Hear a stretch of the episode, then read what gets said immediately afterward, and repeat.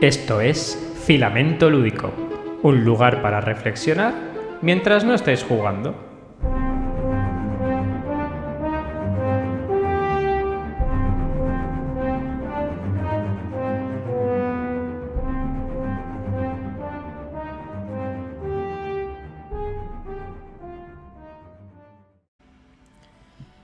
Buenas noches, Jordi.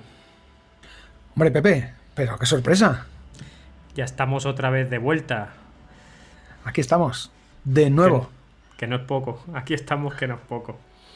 Pues nada, venimos con este episodio un tanto, iba a decir diferente, pero la verdad es que tampoco es que tengamos una tónica muy habitual, pero es una cosa que nos, imaginamos, eh, Jordi y yo, y pensamos que podría quedar cuanto menos interesante, aunque igual posteriormente es de aquellas cosas de las que mm, en mi cabeza sonaba mejor.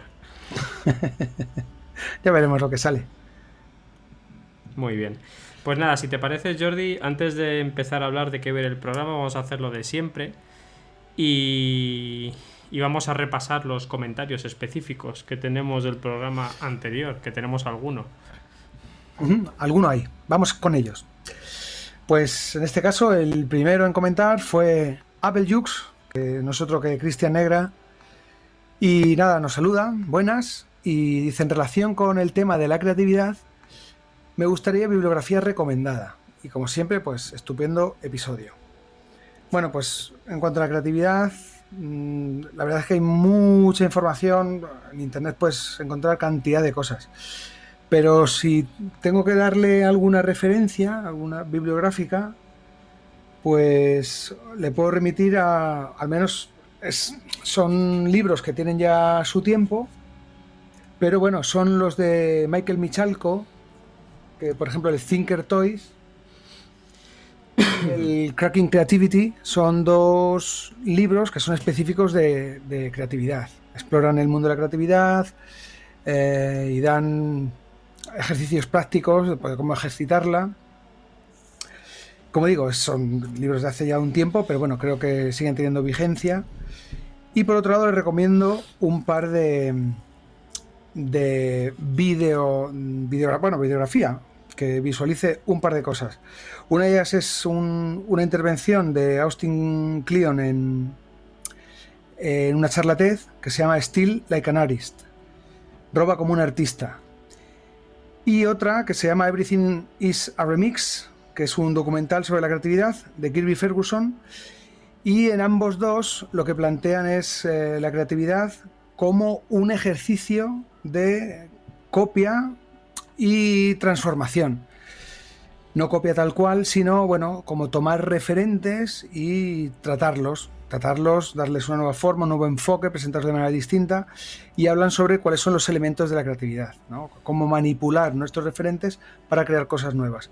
Y lo que hacen es enfocar la creatividad desde el prisma de que no es algo innato, sino que el conocimiento y tener muchos referentes es lo que nos hace cogerlos y presentarlos de, forma nueva. Concretamente is a Remix de Ferguson parte de, bueno, de, coge el grupo legendario de, rock Led Zeppelin y ve cómo hay muchísimas influencias, unas más descaradas que otras, pero bueno, hace esa, esa relación y esa conexión y se ve bastante bien. Y luego también habla de Star Wars y habla de, bueno, de escenas míticas de la película y de, desde cosas visuales, referencias estéticas que hacen que Star Wars sea lo que sea, pero con unos referentes de los que parte. Entonces, bueno, en cuanto a creatividad, yo creo que con esto sí que le va a dar bueno, ideas, sobre todo los libros de Michael Michalko. Ahí va a poder practicar. También tiene unas cartas que se llaman. Ah, ¿Cómo eran? Eh, pack. Ah, no sé cómo era. Ahora te lo digo, ahora lo consulto y te lo digo más adelante. Que son unas cartas que lo que hacen simplemente eso, es un, es un kit, es una herramienta de, trabajo y de diseño partiendo de sus premisas, un método que él tiene, que son unas las iniciales, que ahora tampoco recuerdo, pero bueno, que habla eso de combinar, reubicar, proponer para otro uso, eh, escalar. Y, lo que te permite precisamente es eso, practicar y, explorar un poco tus dotes creativas. Pero qué bien hablas, Jordi. Yo es que me quedo anonadado, ojiplático, patidifuso y boquiabierto. No te escucho. Think Pack, se llama Think Pack. Son un grupo de cartas con las que, era un grupo de música. Think Pack. No, no, Think Pack. Bueno, pues esto en cuanto a la petición de, de Apple Jux. Posteriormente nos comenta Katy de Born to Be Punk y nada, parece que le llama la atención y hace un comentario. Dice, Pepe citando a Carlos Chauen, dice, lo mejor del podcast. Eh, nada, luego acota que es broma, que nos comenta que es interesantísimo como siempre el podcast y hace también un por cierto. Dice, para recordar la diferencia entre estos dos conceptos, me enseñaron que la imaginación sucede en el cerebro y la creatividad en las manos. Referente a bueno, lo que comentábamos de imaginación versus creatividad. Fantástico aporte de Katy, que en los últimos podcasts viene a trolear. Katy, aún así eres una persona estupenda y maravillosa. Fabuloso. Luego David Vilches simplemente se pasa a decirnos que gracias por el programa chicos y evidentemente las gracias te las damos nosotros a ti por escuchar y por ser tan gentil de pasarte y bueno, contactar con nosotros, aunque sea de forma breve, pero nos hace muchísima ilusión. Así que... Lo breve, si bueno, dos veces bueno. Como es? Lo, lo, bueno si breve, dos veces bueno. Eso mismo. Muchas gracias, David. Muy bien. Y el último comentario que tenemos del episodio pasado es de polos opuestos, que entiendo que será Calvo o puede ser también eh, la otra mitad de polos opuestos. Ah, que ahora no recuerdo cómo se llama ella. Carolina. Carol. Perdóname, Carol, por olvidar tu nombre. Bueno, pero bueno, yo creo que es, que es calvo, o tal vez escriben nombres los dos. En cualquier caso, me consta porque a raíz del, como veremos en el comentario, es un enamorado eh, del juego Galáctica. Pero bueno, nos dice, hola, gran programa, como es habitual. Me ha dejado dudas el concepto de creatividad barra imaginación ligado a un mayor o menor número de reglas. Me explico con unos ejemplos. En el llamado juego simbólico, en el desarrollo del juego en el niño, podría pensarse que un mínimo número de reglas y elementos facilita la imaginación. Dos puntos. Un palo, una bola o un trapo pueden ser mil cosas en manos de unos niños, y ahí la imaginación se dispara. A la inversa, si los objetos tienen ya determinado uso, puede descender en cierto modo el uso de la imaginación. Sin embargo, en los juegos de mesa tengo dudas respecto a si menos reglas es igual a más imaginación y viceversa. Y por un ejemplo, en un juego de roles como la Resistencia, con un número de reglas menores, la cantidad de estrategias para descubrir a los malos o engañar a los buenos creo que es más limitada que en Galáctica, también un juego de roles donde la cantidad de reglas es mucho mayor, especialmente con expansiones, y proporciona muchas más opciones y estrategias posibles podría contraargumentarse que la resistencia con un número tan limitado de reglas te obliga, entrecomillado, en cierto modo a ser muy creativo o imaginativo en las discusiones, argumentaciones, acusaciones, etc. Pero diría que sigue proporcionando menos opciones que Galáctica. Finaliza diciendo que seguimos aprendiendo y nos, eh, nos da las gracias por el programa. No sé cómo lo ves, Pepe. Aquí en un caso pues concreto. Yo veo fantásticas todas las aportaciones que hace Calvo en absolutamente todos los programas y en su podcast. Soy un gran fan de tanto de Carol como de Calvo. A lo que dice, pues estoy de acuerdo en parte y en desacuerdo en parte. Estoy de acuerdo en el ejemplo que ha puesto, pero en desacuerdo en el tema de estrategias. Yo no creo que la creatividad y la imaginación estén acotadas a, a la cantidad de estrategias diferentes y a los caminos que pueden optar las jugadoras y jugadores en un juego diferente. Por ejemplo, yo creo que el Días de Radio, cualquier juego donde el storytelling es una mecánica de juego pura, tienen una nula eh, presencia de estrategias, sino que es todo imaginación al 100%. Si yo pregunto qué estrategias tiene el Días de Radio, pues ninguna. Tirar una carta y, y, rezar al libre albedrío para que la decisión y tu mente estén espabiladas. Si has dicho una cosa con la que estoy de acuerdo, que en los juegos de roles ocultos la creatividad y la imaginación, más la imaginación que la creatividad, aunque también interviene, es tu capacidad relacional con el resto de jugadores y jugadoras que hay en la mesa. Y ahí sí es verdad que la resistencia, de las cuales ya aviso que mi juego de roles favoritos es el Secret Hitler, eh, cuanto menos reglas, yo siempre seré un firme defensor de que hay más posibilidad, el jugador siempre tiene más posibilidad de que su abanico creativo aumente exponencialmente, porque las reglas son más manipulativas y son más adaptativas a lo que hay. Quizá el mayor problema que tiene el Battlestar Galactica, que es un enorme juegazo, es el complicado, es lo complicado de su onboarding y de, eh, aunque haya muchas estrategias presentes, están muy acotadas por el sistema reglístico y tienes que comprender muy bien ese sistema reglístico para poder ser imaginativo y creativo, con lo cual la imaginación tiene que ser muy estructurada, con lo cual se eh, disipa a medio y a largo plazo.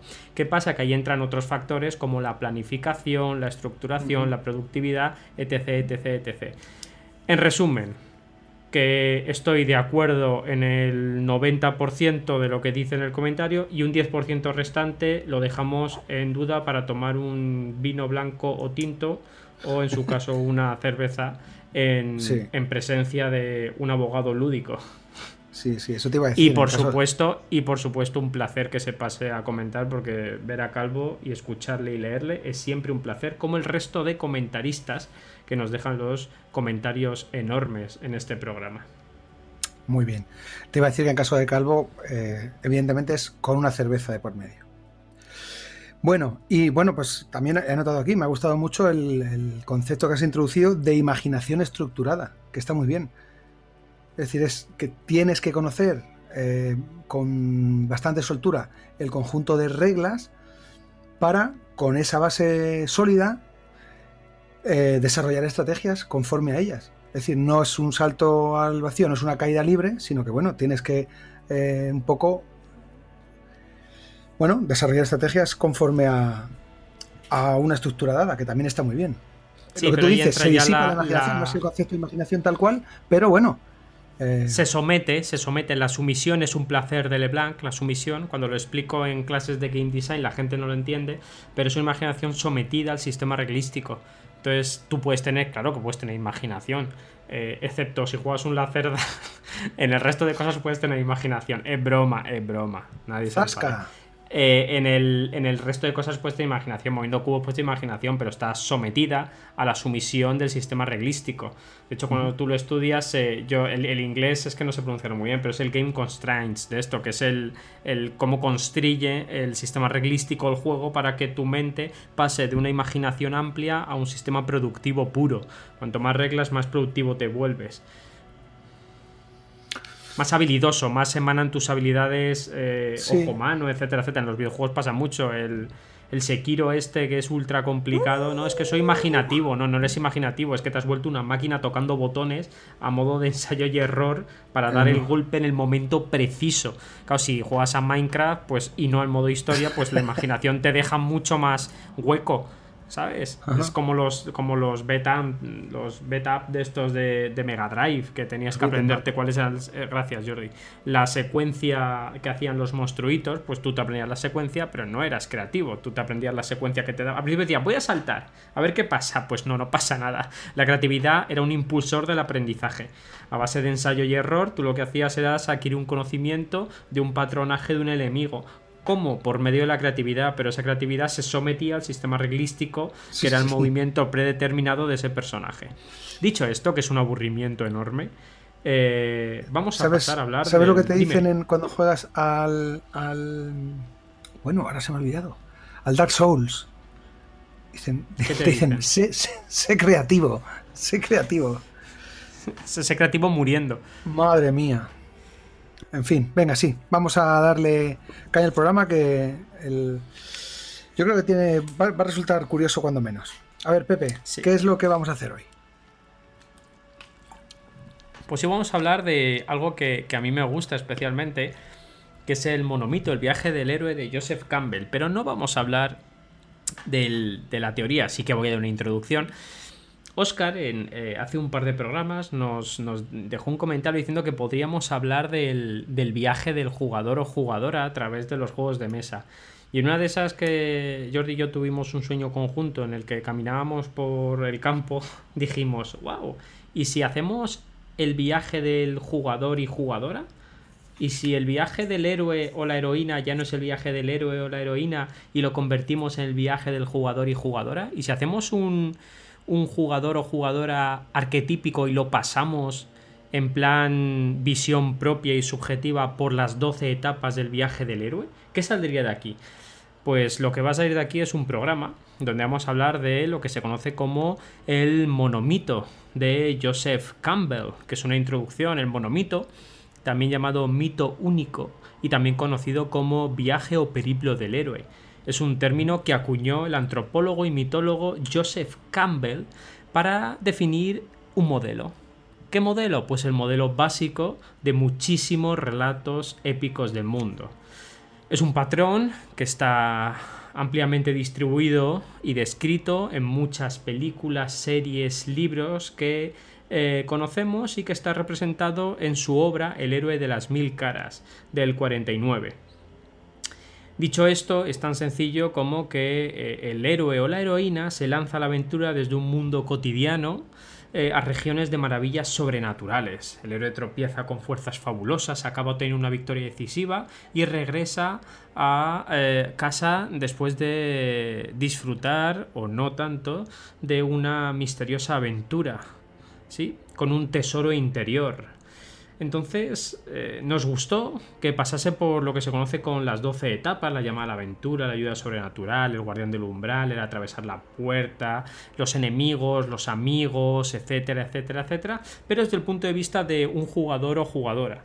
Yo nunca había escuchado nada así, así que de lo que aquí salga puede salir algo muy divertido y muy curioso, puede salir una aberración, pero ante todo tened esto claro, no es ninguna cátedra sobre nada, es una interpretación libre de Jordi Martini y de Pepe Pedraz y lo hacemos únicamente con el objetivo de entretenernos y de combinar teorías de juego a ver qué sale de este batiburrillo.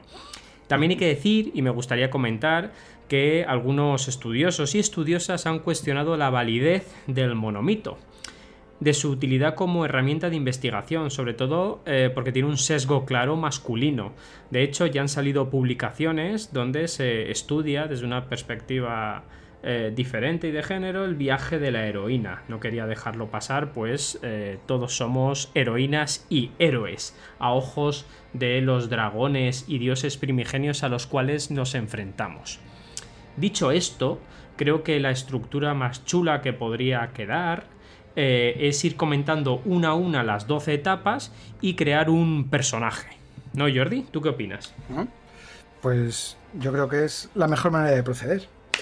También te digo que el concepto de viaje de la heroína puede dar lugar a confusión eh, con el tema de la, del consumo de droga.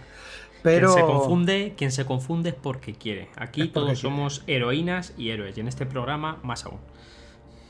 Perfecto.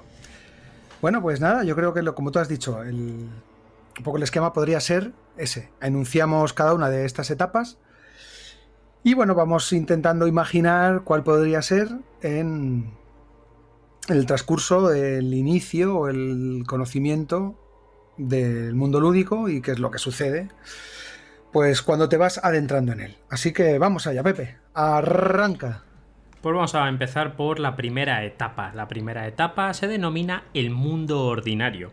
En esta etapa se presenta el estado de las cosas antes de que se plantee el conflicto que lo va a cambiar todo.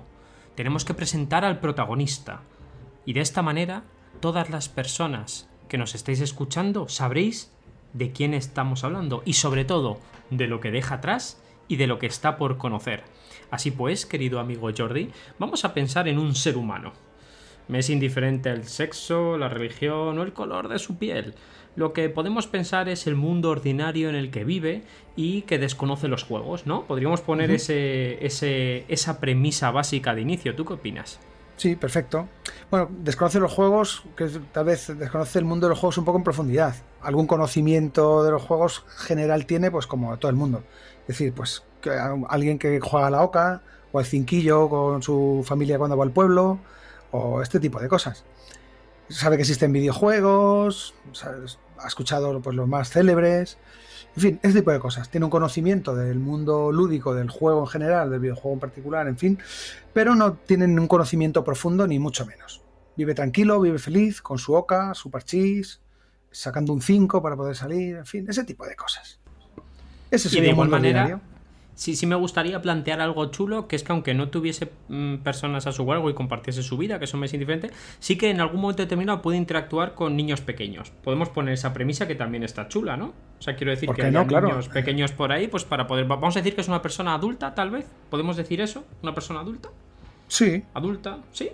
Sí, claro maravilloso. Que vive en una casa a las afueras, en un piso. Es que me estoy poniendo rolero ahora, Jordi. Estoy construyendo un personaje. Que se va de las manos, cuidado. que estoy, construyendo un personaje y esto vive en el centro de una gran ciudad, de un pequeño pueblo a las afueras.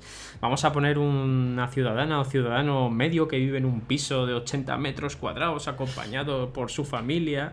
Eh, o no, pero que tiene acceso a jugar con sus sobrinos eh, o con sus nietos y nietas o con hermanos más pequeños, o con su pareja.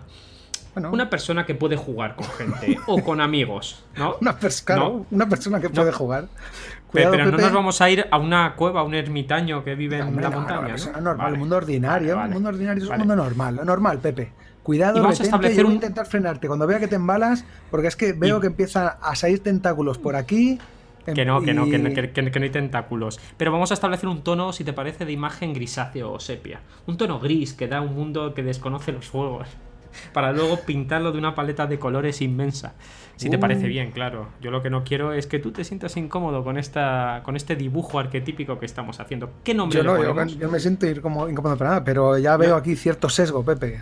Estás, estás plantando una premisa para que luego el final sea más apoteósico. esto tiene que ser apoteósico. Claro, claro, esto es así. O sea, quiero decir, esto. esto. Esto tiene que ser así, Jordi. Entonces le vamos a llamar. el, andamiaje, que no se vea el andamiaje. Lo, lo cuenta, venga, ya está. Le vamos a llamar el ser humano X. ¿Vale? Vamos a llamar ser humano oh, X. Mr. X. Mr. o Mrs. X. Ah, bueno, sí, me he ido ahí por. del, de una serie que veía que era muy divertida. Bueno, después pasamos. Ah, correcto, correcto, correcto. Bueno, venga, dale. Después del mundo ordinario ya hemos hecho el primer, la primera construcción de una persona. Pasamos a la fase 2, la llamada a la aventura. Eh, dentro de poco tiempo, después de presentar a esa persona, se produce un elemento disruptor. Es algo que pone su mundo patas arriba. Eh, a ese protagonista o a esa protagonista se le presenta un conflicto o una imperiosa necesidad de lograr un objetivo. Evidentemente no va a ser un tema de vida o muerte, puede ser algo pequeño, sutil, una foto que observa en un lado de una cookie que le persigue furtiva mientras navega ligeramente por internet y oh, aparece una caja de juego o oh, un virus, algo extraño. Habrá escuchado hablar a sus primos, nietos, hijos, ahijados, sobrinos, el que sea, y ha dicho, mm, esto me suena de algo. Pero a partir de ese momento, ay mi querido amigo Jordi, para él o ella nada volverá a ser lo mismo. Tú si hablásemos de esta llamada a la aventura, ¿qué incorporarías para el señor o señora X? Sí, para la persona X, pues bueno, esta llamada a la aventura puede surgir, pues evidentemente, pues como todas, en el momento más inesperado. Y como tú has dicho, puede ser, por ejemplo, cuando va a una tienda de cómics, ver ese, ese otro producto que está ahí también siempre presente, pero que un día va y lo ve en movimiento, porque hay una mesa alrededor de la cual hay un montón de gente, escucha risas, escucha movimiento, escucha ajetreo, ve entusiasmo, ve pasión, se acerca y ve que lo que tienen delante pues es un juego y ve que hay una caja al lado de la que han salido todos esos componentes y repara en que bueno, que hay también que hay una variedad muy grande de juegos. O también otra circunstancia puede ser que en un cumpleaños, no en el suyo propio, sino que está en un cumpleaños de un conocido, uno de los regalos que recibe ese tercero es un juego de mesa. Y dice, ¿pero esto qué es? Es un juego de mesa. Pero si yo, si juego mucho a la oca y no se parece nada a esto. Y bueno, lo ve, le llama la atención y en ese momento pues lo abren, lo miran, lo desenvuelven, incluso puede que la gente empiece a jugar y él mirando desde fuera diga, vaya, qué cosa tan curiosa. En fin, puede venir de, muchos sitios esa llamada a la aventura. O de un portal lúdico, eh, que lo que haga es transmitir los valores de los juegos, como el portal BAM, y que estás aburrido o aburrida en tu casa y quieres entretenerte tanto a ti mismo como a las personas allegadas por las que tienes afecto.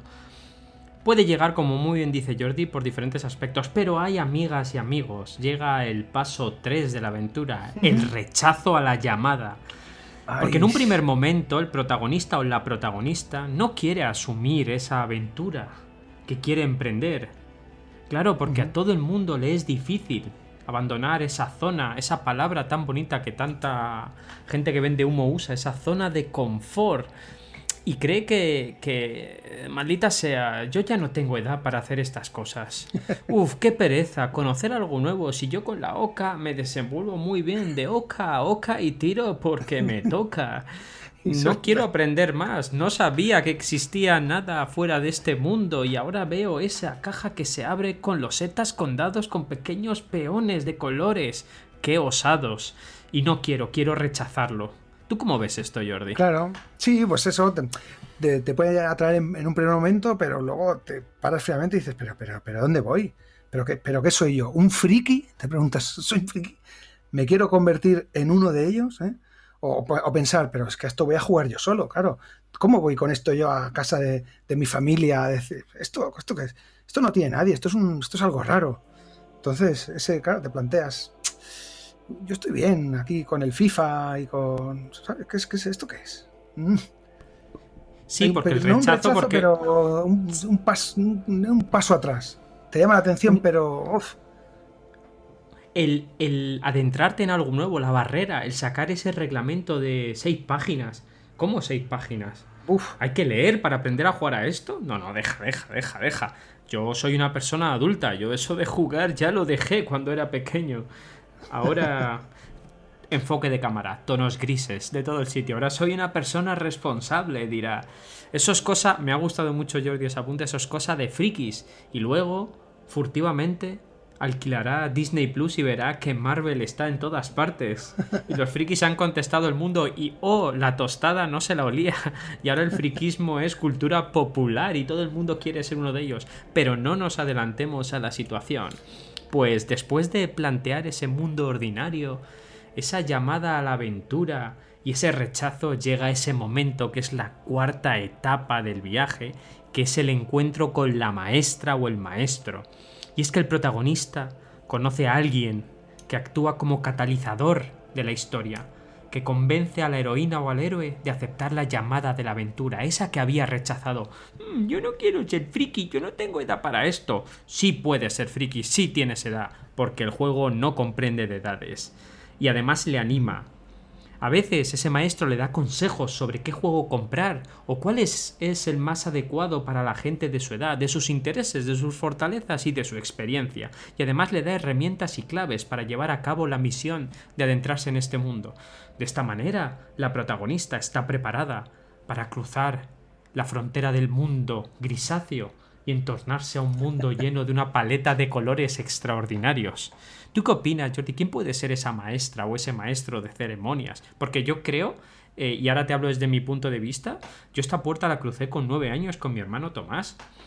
Para mí mi hermano Tomás fue mi maestro, el, que me dijo, mira, y mi primer juego fue un juego de rol que es el Asma Magica, siempre lo digo, y después ya pasé a las Magic, al, al Battle Master, al Warhammer, al Warhammer 40.000, pero, pero esa persona que te dice, mm, te voy a ayudar, o... Mm, una frase que me gusta mucho de, Red Strings Club, que es un gran videojuego que te dice, que le dice a Cara, que es la androide, de, estoy aquí para hacerte feliz, que no es lo mismo que darte todo lo que pides. Estoy aquí para ayudarte, pero no te voy a dar todo, te vas a tener que esforzar. Y ese deseo de conseguir ese objetivo, esas piececitas que se mueven sobre el tablero que te llaman la atención y ves a la gente riendo, en una conjunción pseudoastral te hace impulsarte. ¿Quién fue tu maestro y quién crees que puede ser un buen maestro, Jordi?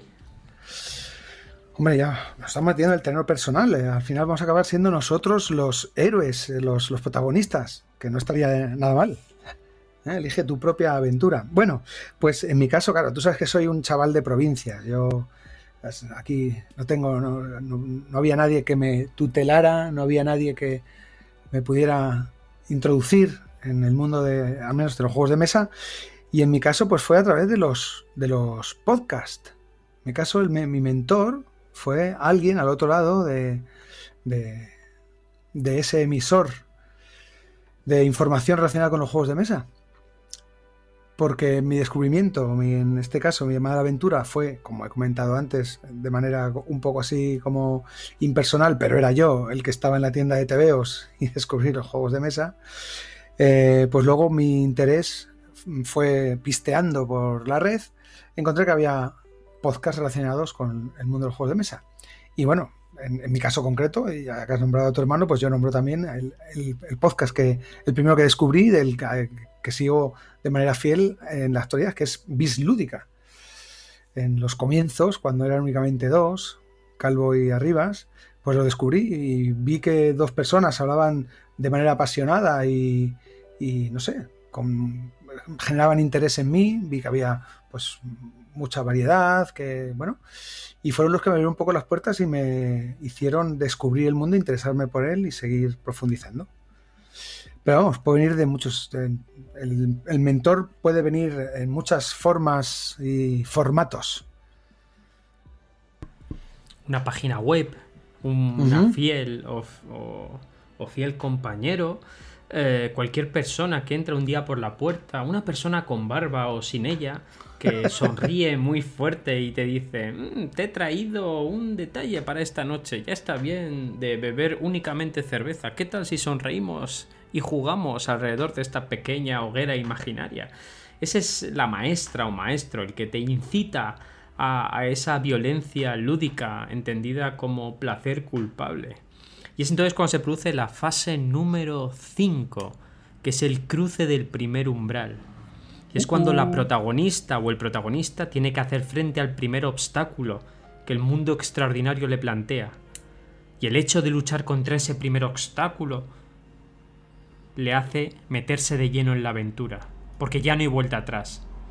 Porque es cuando comienza los retos y el desarrollo de numerosos obstáculos, cada vez de dificultad creciente, y más creciente, donde su maestría se ve mejorada, donde empieza a conocer a otras personas, donde se mete y bucea en otros mundos, donde existe la relación, donde existe la autonomía, donde existe la maestría y donde existe el propósito, donde la motivación intrínseca empieza a entrar. ¿Cuál es el cruce del primer umbral, mi querido compañero Jordi? ¿Cuál dirías que es para ti? Yo creo que aquí está, yo creo que es claro y evidente, al menos así se, se me antoja, que es cuando compras tu primer juego. Cuando tienes la confianza y la certeza absoluta, o al menos esa curiosidad, has superado un poco tu miedo, eh, como tu, tu inseguridad y, nada, adquieres tu primer juego y, ya está, te lo pones delante y descubres ese reglamento, lo estudias, lo visualizas, sacas todos los componentes, enredas con ellos y empiezas a, ver que, bueno, que tienes una larga travesía por delante eh, que te va a reportar, pues, satisfacciones. Pero bueno, de momento no tienes todo claro, pero eh, por lo menos tienes la, entre comillas, valentía suficiente o el coraje como para meterte de lleno y tener un juego propio. Aquí es lo que Jesse Shell denominaría como el jugador casual o jugadora casual, ¿no? está en su mundo ordinario, juega la oca, el parchís, incluso una partida de Risk furtiva, eh, pero de repente ve algo raro que le hace que su mundo se tambalee, ese juego que han regalado a un compañero singular o esa página web o esa cookie desalmada que le sigue a través de la red.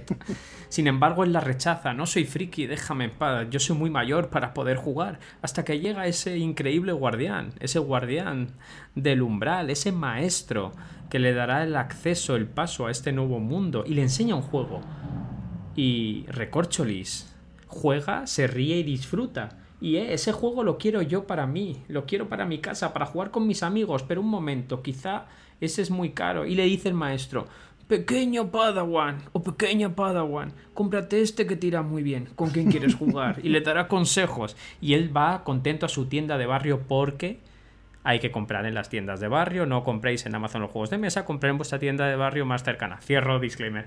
Eh, se compra su juego, su juego de 20 euritos, de 30 euritos, llega a su casa y huele la caja y la abre y experimenta cómo es desprecintar los paquetes de cartas y dice, hola, esto no es una oca, esto tiene cartas, incluso si se ha venido muy arriba tendrá hasta un tablero y fichas. Es el jugador casual. Y es cuando ya ha cruzado el primer umbral y ha comprado su primer juego. Y hay un regocijo, pero hay amigo. Entonces llega la parte 6. Pruebas, aliados y enemigos. Y es que el protagonista o la protagonista se tendrá que enfrentar a diferentes pruebas y obstáculos a lo largo de su afición. Puede que algunos de esos obstáculos sean otros personajes, otros jugones y jugonas. Y es que algunos incluso serán enemigos que le lleven juegos que sean infumables o que no le gusten. Pero para superarlos, contará también con la ayuda de sus aliados, de sus amigas y amigos, de las nuevas personas que conozcan este mundo y que merecen la pena, que se cuentan por legiones. Y eso es otra etapa, es la nueva etapa, es la sexta etapa. ¿Y eso cómo se traslada? ¿Cómo crees tú que se traslada esas pruebas aliados y enemigos? Y estamos en el ecuador del viaje de la heroína ahora mismo, Jordi. Bueno, pues en este caso creo que los aliados son todas aquellas personas que van, eh, que empiezan a jugar contigo de, bueno, de manera esporádica al principio. Y pues las pruebas son cuando empiezas a intentar eh, ver cuál puede ser el momento adecuado para introducir el juego. Pues ver, bueno, pues tenemos una reunión de amigos, nos vamos a ir a una casa rural, tenemos este cumple, o hemos quedado en tal sitio y bueno, yo sé que este juego que tengo es pequeñito, se juega rápido, no va a haber problema para llevarlo, y empiezas a eso, a, ver todas las, a sopesar todas las opciones que tienes de encuentro social para intentar introducir tu juego, porque evidentemente necesitas aliados. Necesitas aliados que son esos compañeros de mesa para poder jugar a tu juego. Y aquí, lo de, hablando de enemigos, eh, lo digo, bueno, por experiencia personal, pero también sé que se puede hacer extensible a, muchos de, los amantes de los juegos porque he escuchado y he leído en foros y en programas que esta situación se ha repetido en, numerosas ocasiones, que puede que tu peor enemigo seas tú mismo, porque te conviertes en ese, en ese palizas que lleva siempre una bolsa con un juego y quiere jugar en todas las ocasiones nos juntamos para no sé qué, el jueguito, no sé cuánto, venga, vamos a jugar. Y ya estás todo el día nada más que pensando en jugar. Y entonces ahí no es que te hagas enemigos, pero sí es verdad que puede que haya algunas personas que sufran cierto rechazo, pues te has convertido en, en esa persona monotemática que lo único que quiere es eso, meter a los demás en ese ambiente que él tanto disfruta.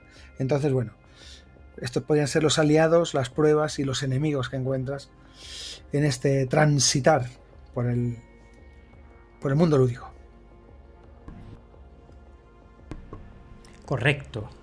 Y hay muchos aliados. La gran mayoría, la inmensa gran mayoría de personas que te encuentres en este mundo lúdico serán tus aliados y aliadas, pero también, como muy bien dice Jordi, tú mismo puedes ser un enemigo y algunas personas también pueden convertirse en enemigos no tanto queriendo, sino llevando juegos diciendo, oh, tú ya has jugado a esto, ahora tienes que jugar a lo bueno, te traigo aquí lo bueno.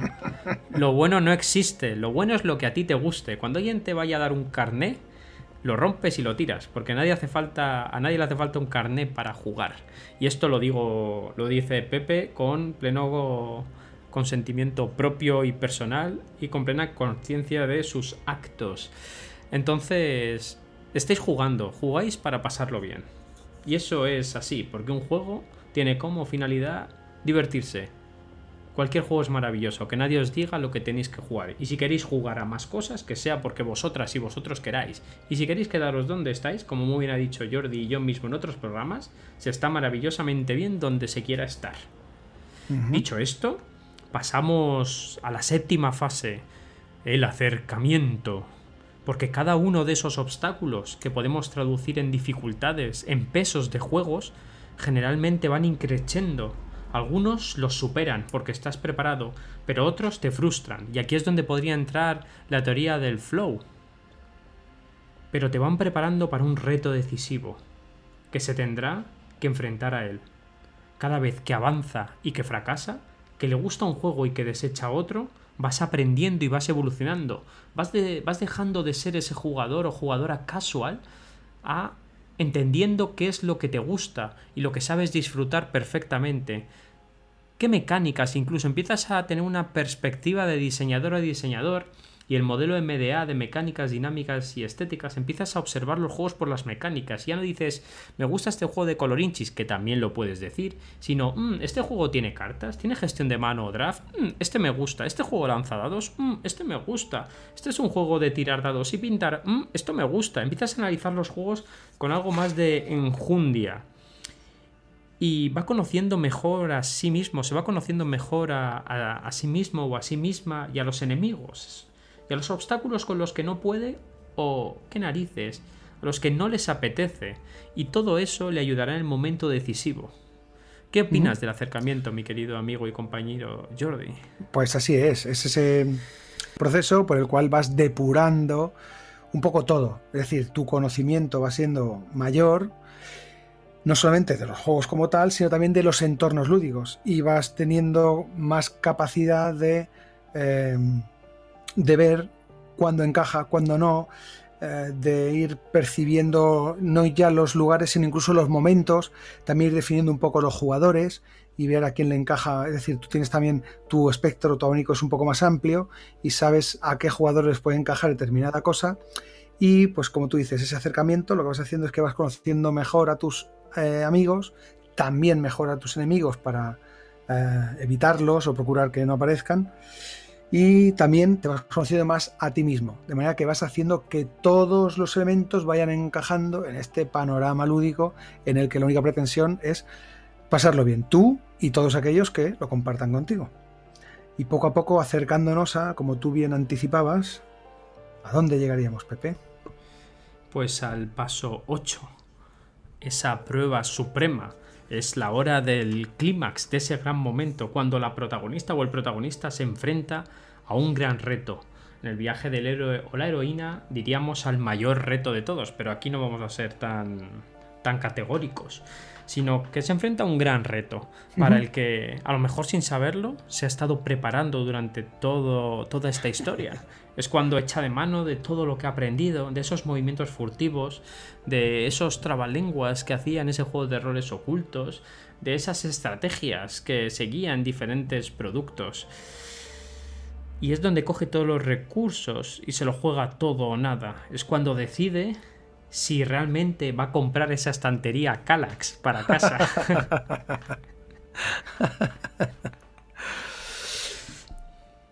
¿Cuál sería esa prueba suprema? Porque yo, sí tengo mi anécdota de la prueba suprema. bueno, puede haber varias, luego también comentaré alguna otra, pero yo creo que viendo un poco eh, el hilo que llevamos, podría ser cuando tienes que explicar tu primer juego.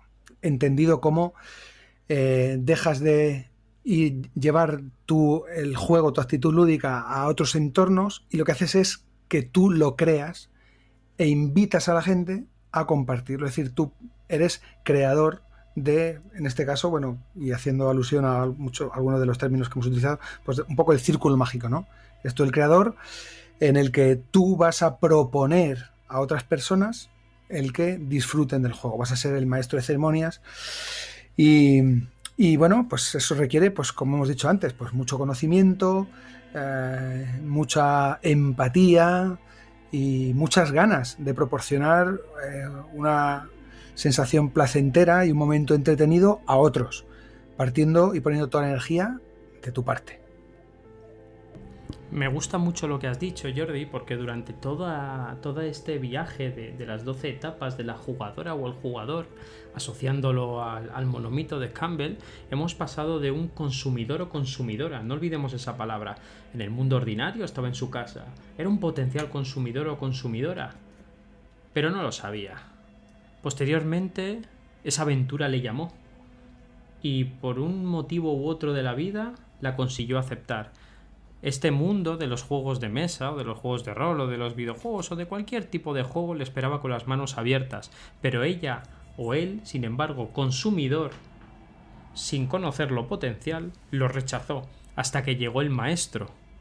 Es entonces cuando los dos, o las dos de la mano, cruzaron ese primer umbral y probó ese primer juego. A partir de ahí hay un término que me ha gustado especialmente. El mundo está plagado de pequeños círculos mágicos que orbitan alrededor de decenas, de cientos, de miles de millones de personas. Cada persona que en su casa abre una caja de juego de mesa o abre un manual de juego de rol está creando un círculo mágico en su alrededor. Pero todos los que van a ese círculo mágico son consumidores y hay una persona que actúa, te guste o no, de maestro o maestra de ceremonias, la que acoge, la que crea ese círculo y les dice aquí, señoras y señores, vais a estar seguros y vamos a poder probar, fallar y aceptar las veces que queramos, con tal de disfrutar. Y no vais a ser juzgados, vais a poder hacer el mongi, vais a poder reíros, vais a poder faltar, competir, incluso os vais a poder matar. Pero todo dentro del juego y lo que pasa en el juego quedará en el juego. Y esos consumidores pasan, cuando llegamos a la prueba suprema, a lo que se llaman los prosumers, que es yo sigo consumiendo porque sigo consumiendo, pero no solo eso, sino también creo y aporto al hobby. Y gracias a mí abro puertas, me convierto en una maestra, sé un maestro. Es entonces cuando ya yo puedo acoger a todas esas personas que están en sus mundos ordinarios y debo decidir si, como muy bien ha dicho Jordi, quiero convertirme en un maestro o una maestra respetuoso o respetuosa o en un enemigo, si quiero de una manera sutil invitarles a jugar o si quiero ser esa persona que siempre va con el juego debajo del sobaco y obligarles a jugar. Entonces cuando tenemos que tener ese equilibrio de fuerzas, de decir me gusta jugar pero tampoco puedo avasallar, tengo que darle su espacio para poder llegar a disfrutar. ¿Tú qué opinas, Jordi? Bueno, pues que es que has recogido todos los elementos y bueno, has ido, has ido montando toda la narrativa hasta el punto actual, que está muy bien, está en un punto álgido en el que ya hemos, nos hemos, hemos conseguido la, hemos superado el, la prueba suprema, el supremo ordil. ¿eh? Y, y, bueno, esto tendrá un fruto, habrá que recogerlo de alguna manera, ¿no, Pepe? En el paso 9 habrá que conseguir la recompensa. Y es que después de ese reto decisivo, donde se te caían esos, esas gotas de sudor por la frente, sabiendo si lo estabas haciendo bien, mal o quizás regular, eh, tú vas a recoger una recompensa. Y esa recompensa normalmente va a ser inmaterial. Vas a poder haber ganado un par de amigos, un amigo, o vas a poder haber hecho algo mucho más grande. Vas a poder haber creado un grupo de juegos. Y ese vínculo inquebrantable que te da el haber compartido una tarde eh, alrededor de una mesa, generando momentos para poder recordarlos después, eso no te lo da nada y además no tiene precio. Entonces la recompensa no es material, no es un regalo, eh, no es dinero, no es un bien tangible, es una sonrisa y es un grupo de personas que te vuelven a llamar al día siguiente y te dicen, hey amigo o amiga, ¿cuándo volvemos a quedar? Buah, eso es tremendo, eso es lo mejor. Eso es fabuloso. Cuando eso sucede, eh, es, que es eso. No, yo creo que no hay recompensa mayor. Haber conseguido que alguien comparta contigo algo que os entusiasma. Cuando eso sucede, exitazo. No pasa siempre, pero cuando sucede, pues eso, tal vez por eso se valore tanto el conseguir un grupo de juego. Hombre, yo también lo magnifico de, alguna manera porque, bueno, como sabes, y bueno, como he dicho aquí alguna otra vez, pues bueno, soy un poco un lobo solitario, no tengo un entorno así eh, de mucha gente con la que poder compartir todo esto, entonces valoro mucho cuando encuentro personas con las que sí puedo. Es decir, no tengo acceso a un, a un club, ni, eh, bueno, vivo en una población grande donde incluso poder, pudiera encontrar alguna otra gente. Entonces, bueno, para mí eso es fantástico. Por eso, por eso hago el puff y abro tanto los ojos y un poco me enternezco, Pepe. Me está corriendo una lagrimilla ahora mismo por, por la mejilla, pensando en esos momentos. Pero ay, mi querido amigo Jordi, ahora estamos en la etapa número 10, el camino de vuelta porque después de la prueba suprema y la recompensa, el héroe o la heroína inicia el camino de regreso, pero queda un último problema. problema. El protagonista o la protagonista se enfrenta a una pelea por no perder aquello que ha ganado. Y es esto lo que quizá pueda costar de encajar en este viaje del jugador o jugadora a través de, de su acercamiento a los juegos de mesa. Cómo después de esa recompensa llega a ese camino de vuelta tan extraño. Yo lo suelo equiparar a algo que creo que hemos vivido todas y todos que es eh, un, un, tiempo de nuestras vidas donde ha sido un periodo valle y no hemos disfrutado de los juegos y todo aquello que amábamos, en mi, en mi caso quizá eran los primeros años en la universidad, bajó enormemente esa forma de jugar. Y tú habías conseguido tu equipo de juegos, eras eh, querido y amado en el lugar porque tenías tu grupo de amigos donde pasabais tardes y noches de lo más singular, pero maldita sea, llega un momento que cuando estás regresando después de haber conseguido ese preciado fruto, eh, todo se pierde y todo se cae. Y te planteas si quizá y solo quizá querrás volver a jugar.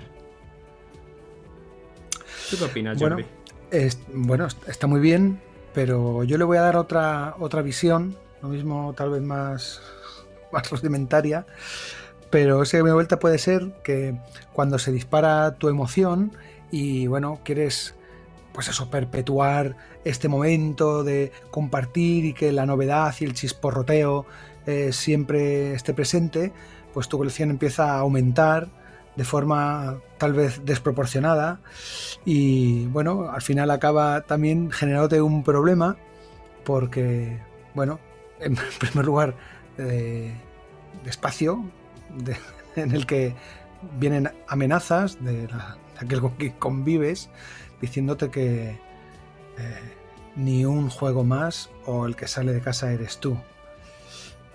bueno, es, lo digo en broma. En mi caso particular nunca he recibido ese tipo de amenazas, ni por supuesto con esa voz. La verdad es que tengo, tengo mucha suerte pero sí es verdad que te puede generar frustración si se te va de las manos, porque la colección aumenta y no tienes tiempo material de jugarlo y te genera ansiedad el no jugarlo, pero quieres tener también algo nuevo y no te da tiempo a tenerlo al día y empieza eh, la balanza a caer un poco del lado del, bueno, del, del no disfrute. Entonces, a lo que te hace disfrutar comienza a hacerte no disfrutar y precisamente no por jugarlo, sino precisamente por todo lo contrario, por no poder hacerlo de la manera que te gustaría, o bien tú, o bien el grupo, o bien las circunstancias. Eh, así que ahí se genera un poco ese camino de vuelta tortuoso y a veces no feliz. ¿Y esto tiene una explicación teórica? Pues yo creo que sí, Jordi, que es la teoría de mi querido Andrzej Majewski, la teoría de RAM. ¿Por qué? Porque es cuando dejamos de trabajar la maestría. No sé si os acordáis, seguro que sí, porque lo hemos dicho hace 20 minutos, de cuando tú empiezas esas pruebas, aliados y enemigos, tú vas trabajando una cosa que se llama la M de maestría. Tú vas queriendo mejorar y queriendo perfeccionar y centrándote en juegos que te encantan. Y haces veladas enteras y los disfrutas, incluso los juegos los puedes llegar a quemar, los quemas.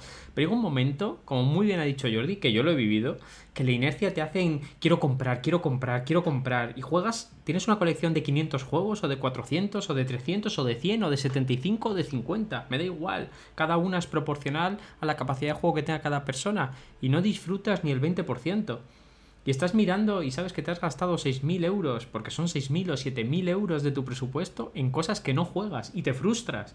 Y dices, no puede ser, ¿y esa maestría dónde me la he dejado?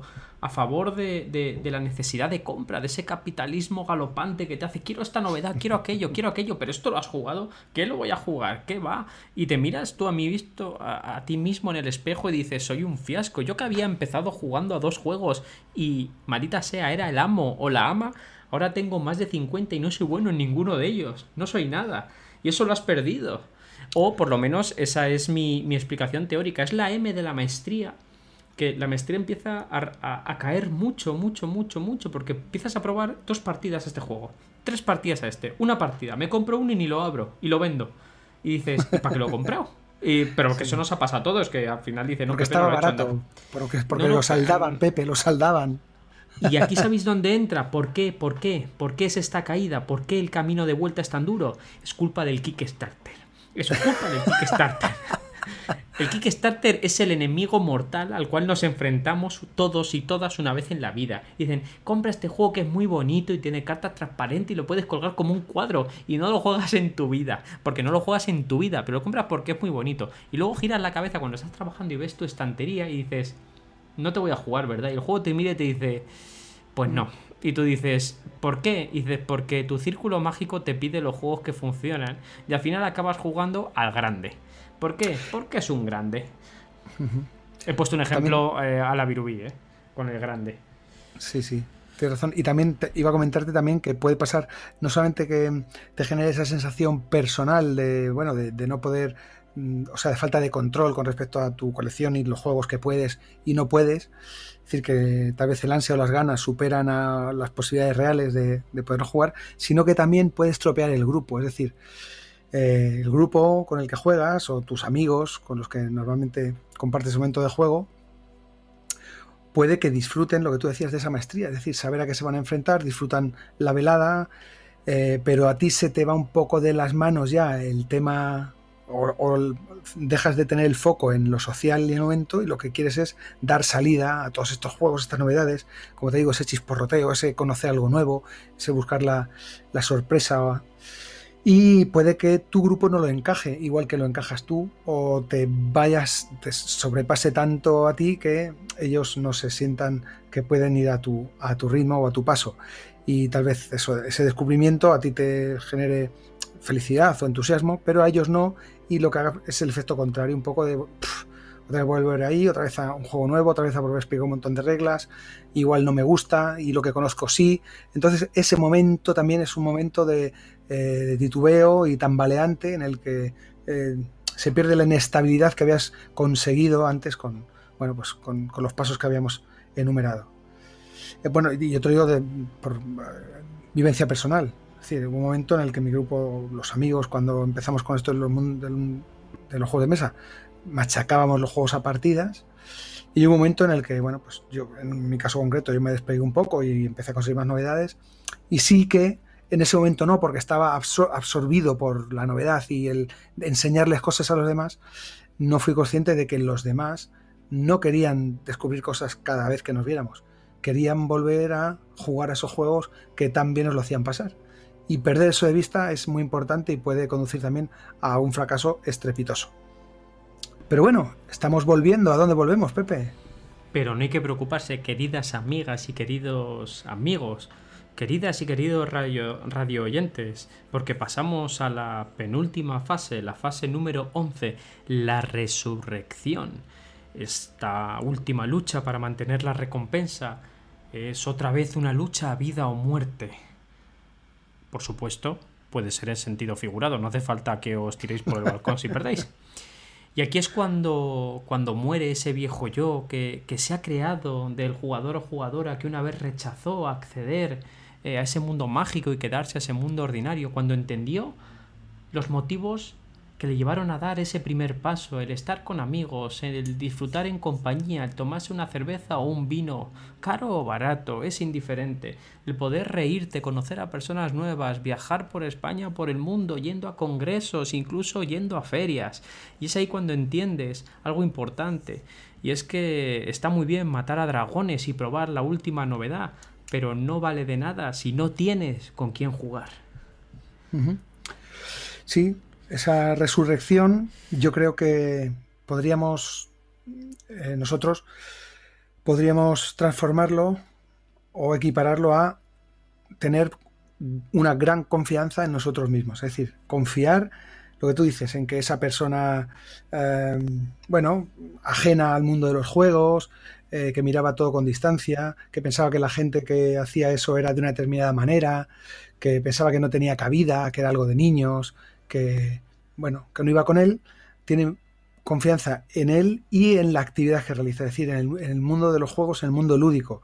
¿Por qué? Porque conoce, tiene conocimiento profundo de juegos y sobre todo de situaciones, de entornos y de jugadores. Y sabe que ahora eso que veía ajeno y lejano es, tiene su momento, tiene su porqué, tiene incluso eh, beneficios a muchos niveles y ese conocimiento le otorga una gran confianza y, un gran empoderamiento a la hora de eh, perder el miedo a exponer a otros a entornos lúdicos. Y es cuando se produce la última etapa y ya terminamos este, este gran viaje legendario de la jugadora o jugador, que es el regreso al hogar, que es cuando la protagonista atraviesa de nuevo la puerta que la lleva a su mundo ordinario. Cuando después de ese periplo viajando por todo el mundo, por toda España, o sinceramente vale con viajar al piso de al lado, por toda España, tiene su recompensa y además obtiene la experiencia. Y conoce cosas que antes ignoraba, como tú muy bien has dicho, que jugar es solo jugar y a la vez no es solo jugar, sino que tiene múltiples propiedades y que todo el mundo debería poder jugar, tantos niños como adultos. Y es eh, donde obtiene esas nuevas amistades, como muchas de las personas que aquí nos conocemos, como tú y yo, Jordi, por ejemplo, como mucha gente maravillosa que se ha conocido gracias a los juegos, porque en general en la inmensa mayoría la gente que juega es gente maravillosa y extraordinaria. Y es entonces cuando se siente más seguro y más fuerte, cuando le dicen, yo juego, ¿tú juegas? Yo juego, pero si eso es cosa de niños, espérate que te voy a enseñar cómo tú también puedes disfrutar. Y su mundo ordinario deja de ser un mundo ordinario para transformarse en un gran, enorme círculo mágico. Y si la cámara pudiese hacer una gran vista eh, de pájaro, veríamos grandes edificios distanciados, con grandes círculos, donde emanan dragones, granjas y cavernas, príncipes y valquirias guerreras, luchando y pugnando, arquitectos, sacadores del mal del norte, furias de Drácula, sombras sobre Londres, y allí veríamos a muchas y muchos héroes y heroínas, que al final no son más que jugadores y jugadoras que van extendiendo este bendito virus que es el virus lúdico. Qué bonito final, Pepe. Sí, pues al final eso, el círculo, se, el círculo se completa volviendo al lugar de origen, pero evidentemente siendo transformado. Nosotros seguimos en nuestro, nuestro día a día, nuestra vida continúa, pero somos diferentes porque tenemos eso, hemos crecido, hemos adquirido mucho conocimiento, eh, y hemos pasado por todas estas, etapas que nos hacen bueno, enfrentarnos al mundo de una manera diferente, con una visión eh, lúdica, distinta, eh, más abierta y, también más, más pendiente de, y más integradora, es decir, para conseguir que otros puedan compartir todo aquello que nosotros hemos descubierto. es muy bonito el regreso y al final, bueno, pues se puede convertir en esto que estamos haciendo, Pepe. O sea, ser altavoces y ser eso, lo que nosotros, el, mentor que en mi caso conocí, que fueron los que me impulsaron, me descubrieron una cantidad de cosas, podemos ser tú y yo ahora, que decir, sin darnos ningún tipo de ínfula ni nada, pero simplemente ajustándonos a una realidad. Es decir, no sé, la gente que nos escuchará, sean pocos, muchos, da igual. Estamos llegando a alguien y podemos a la vez con, continuar eh, este ciclo, este esta viaje del héroe en otra persona, en otro personaje que esté en otra etapa y que, bueno, que esté viviendo su propio periplo.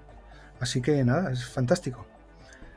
Porque al final con el viaje del héroe o de la heroína propuesto por Joseph Campbell vemos que se puede explicar múltiples viajes de personajes ficticios o reales de la historia de la humanidad. Pero no solo eso, sino como acabamos de demostrar, probablemente también se pueda explicar el viaje de cualquier jugador o jugadora, lo cual me parece bastante chulo y bastante interesante como ejercicio creativo. Dicho esto, Jordi, yo creo que hemos hecho un programa bastante curioso sobre una temática determinada y yo no tengo mucho más que añadir a este viaje. Sin más, procedo a repasar las 12 etapas del héroe y de la heroína para que todo el mundo lo tenga claro el mundo ordinario, la llamada a la aventura, el rechazo de la llamada, el encuentro con el maestro, cruce del primer umbral, pruebas aliados y enemigos, el acercamiento, esa gran prueba suprema que es explicar su primer juego, la recompensa que se lleva, el camino de vuelta y esa caída tan tonta, ese traspiés que puede hacerlo perder todo, la resurrección y el regreso al hogar que lo transforma en un círculo mágico de lo más descomunal. Así que Jordi, si quieres decir unas palabras para terminar este pequeño programa. Pues nada, que, que, maravilla. Me encanta cómo ha quedado todo y nada, ciñéndonos a un... A, este esquema que en todos resuena, porque se ha utilizado en cantidad, esta estructura narrativa se ha utilizado en cantidad de, de obras eh, de, ficción, de, bueno, cinematográficas, novela, en fin, cantidad de ellas. Como digo, resuena en muchos, en la mayoría de nosotros, porque nos es muy familiar y, y es fácil asociar eh, determinadas eh, circunstancias a cada una de estas escenas, eh, ajustarla a lo que es a lo que nos es propio en este caso, que es el mundo del juego, pues me parece súper chulo. Bueno, y siempre decimos que estamos abiertos a que la gente comente lo que quiera a través de aquellas vías por las que nosotros sacamos nuestros podcasts al aire. Pues en este caso concreto mm, estaría sería curioso si alguien escuchándolo, se ha visto en alguna de estas o tiene algo que le marcó o algo muy concreto que recuerda con entusiasmo o con pena o con lo que sea, sino que, recuerda pues de una manera eh, viva y nos lo quiere comentar, pues sería fantástico para conocer también otros viajes de, otros héroes y heroínas que, nos escuchen. Así que nada, sin más, pues eso, os invito a contactar con nosotros, a comunicarnos y a recordaros que busquéis en el juego lo mismo que deberíais buscar en la vida, que es diversión y victoria. Pues muchas gracias Jordi y hoy voy a terminar el programa de otra manera, porque me apetece mucho y me gustaría leeros una pequeña frase y con esto termino. Y es que hace tiempo alguien me dijo cuál era el mejor remedio cuando sin motivo alguno se te iba el mundo al suelo. Y si quieres yo te explico en qué consiste el misterio, que no hay cielo, mar ni tierra, que la vida es un juego. Descansa en paz, Pau Donés. Un abrazo a todas y todos. Hasta luego. Adiós.